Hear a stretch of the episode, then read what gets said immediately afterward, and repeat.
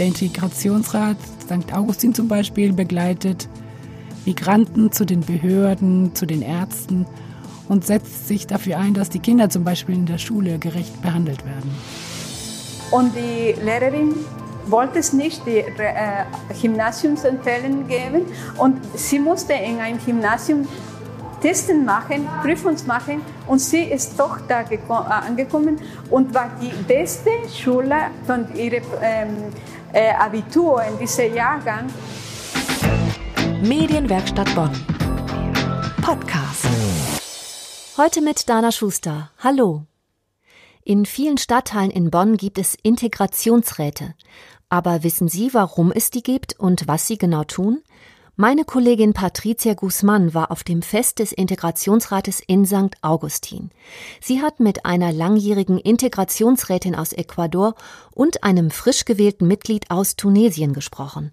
Hallo Patricia. Hallo Dana. Wir reden heute über den Integrationsrat. Du bist mit dem Thema bei einer Feier in Kontakt gekommen nach den Kommunalwahlen in St. Augustin.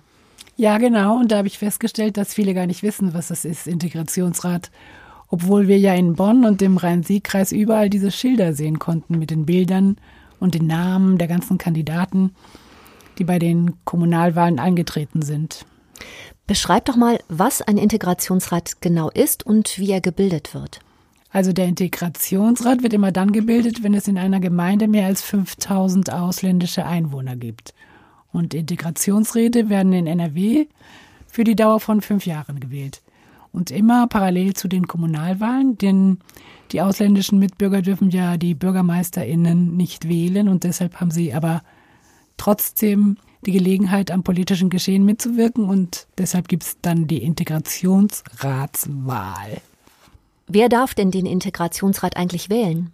Also ganz grob gesagt Menschen, die nicht mit deutscher Staatsbürgerschaft geboren worden sind und die sich seit mindestens einem Jahr rechtmäßig in Deutschland aufhalten. Um welche Themen geht es denn beim Integrationsrat? Also natürlich geht es da um die ganzen großen Themen Arbeit, Bildung, Ausbildung, Gesundheit und leider auch natürlich sehr groß der Schutz vor Rassismus und Diskriminierung.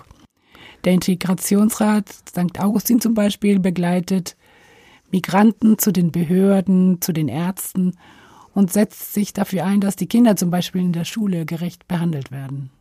Kann der Integrationsrat denn auch eigenständig Dinge entscheiden? Nein, Entscheidungsbefugnis hat er leider nicht, aber natürlich bringen sie ihre Themen voran, vernetzen sich mit deutschen Entscheidungsträgern und geben Stellungnahmen ab zu verschiedenen Themen, zum Beispiel Rassismus in den Behörden dann machen die Vorschläge, wie zum Beispiel interkulturelle Trainings oder so.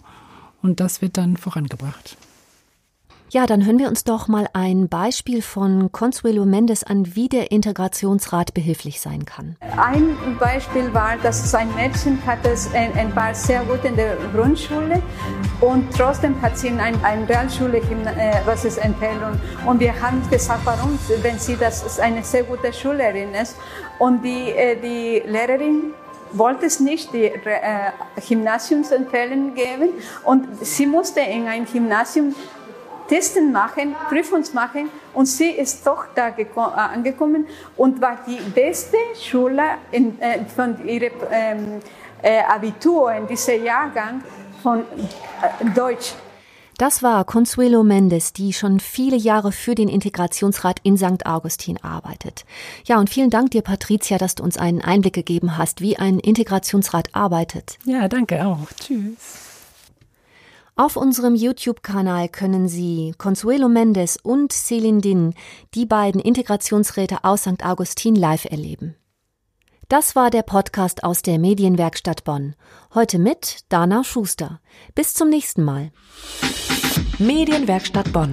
Mehr Beiträge auf medienwerkstattbonn.de.